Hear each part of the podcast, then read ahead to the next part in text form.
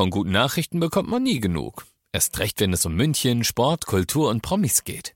Lesen Sie selbst gute Nachrichten. Heute in der Abendzeitung und auf abendzeitung.de. Abendzeitung. Die ist gut.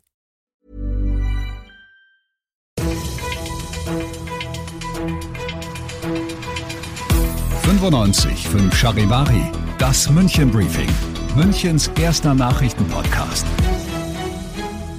Mit Christoph Kreis und diesen Themen. Der Stadtrat will das Konzert von Pink Floyd-Gründer Roger Waters verbieten und viele tausend Münchner müssen ihren Arbeitsweg mittelfristig ändern. Ich freue mich, dass du auch bei der heutigen Ausgabe wieder reinhörst in diesem Nachrichtenpodcast. Da erzähle ich dir ja täglich in fünf Minuten alles, was in München heute wichtig war. Das gibt's dann jederzeit und überall, wo es die besten Podcasts gibt und immer um 17 und 18 Uhr im Radio. Wie kann jemand, dem wir Songs wie hey!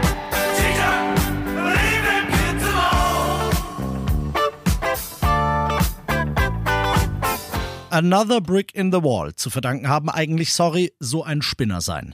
Pink Floyd Gründungsmitglied Roger Waters ist ein genialer Musiker.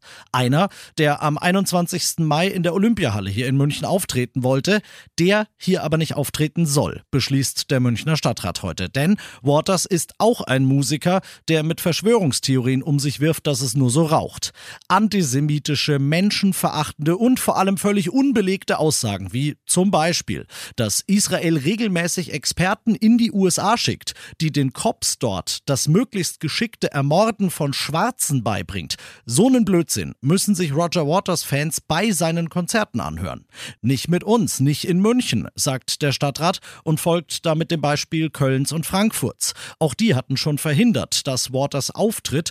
Das soll nach dem Stadtratsbeschluss heute auch die Olympiapark GmbH versuchen. Die Verträge für den Gig im Mai sollen gekündigt werden. Sollte das aus irgendwelchen rechtlichen Gründen nicht möglich sein, dann wird München während des Konzerts demonstrativ israelische und auch ukrainische Flaggen wehen lassen, denn Waters plappert auch gern die Kreml-Propaganda nach, was den russischen Angriffskrieg angeht.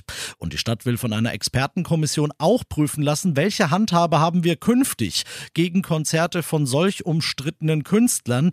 Wie das Waters-Ding ausgeht, das ist noch nicht raus, aber du kannst jetzt schon mal uns sagen, und zwar auf der Charivari Facebook-Seite, ist das das richtige Zeichen für Weltoffenheit, für Toleranz oder ist das ein Eingriff in die Kunstfreiheit?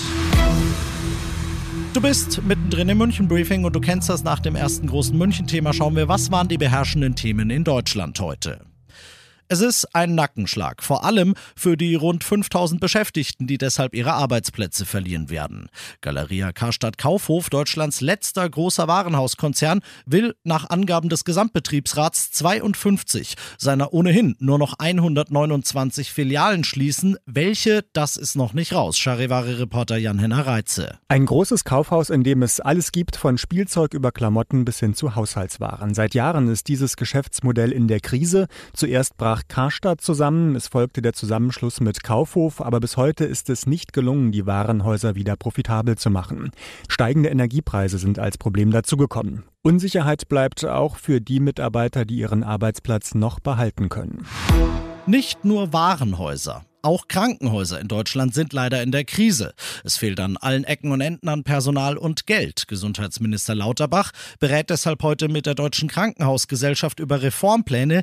Die mahnt dabei aber zu ein bisschen Eile. Charivari-Reporterin Tine Klimach. Die Krankenhauslandschaft soll umgebaut werden. Unter anderem sind weniger Betten, weniger Einzelstandorte geplant, um so eine bessere und vor allem finanzierbare Versorgung zu erreichen. Erste Pläne will Gesundheitsminister Karl Lauterbach im Sommer vorstellen. Die Kliniken schlagen aber schon jetzt Alarm. Die Energieknappheit und die Inflation setzt ihnen zusätzlich zu. Ende des Monats sind die Krankenhäuser mit 9 Milliarden Euro im Minus, sagt die Deutsche Krankenhausgesellschaft. Sie hat die große Sorge, dass bevor die Reform kommt, viele Krankenhäuser bestimmte Behandlungen nicht mehr anbieten können oder ganz dicht machen müssen. Und zum Schluss noch ein kleiner Reminder für deinen Feierabend. Vielleicht warst du heute noch nicht betroffen oder du hast es über einen langen Tag im Büro vergessen. Vielleicht bist du einer von vielen tausend Münchnern, die ihren Weg zur Arbeit und von der Arbeit wieder heim umplanen müssen. Und zwar langfristig und zwar dann, wenn sie sonst mit dem Auto oder mit einem MVG-Bus durch die Leimer Unterführung kommen. Die Münchner Hauptverkehrsader, die ist nämlich ab heute und bis Ende Mai wegen Arbeiten für die zweite S-Bahn-Stammstrecke gesperrt. Autos dürfen gar nicht mehr durch, viele Buslinien müssen umgeleitet werden. Nur Rad- und Fußverkehr haben gut lachen, die dürfen weiterhin durch. Wie du am besten drumrum kommst um die Sperrung der Leimer Unterführung, das liest du auf charivari.de. Ich bin Christoph Kreis, mach dir einen schönen Feierabend. 95.5 Charivari, das München Briefing, Münchens erster Nachrichtenpodcast. Die Themen des Tages aus München gibt es jeden Tag neu in diesem Podcast. Um 17 und 18 Uhr im Radio und überall da, wo es Podcasts gibt, sowie auf charivari.de.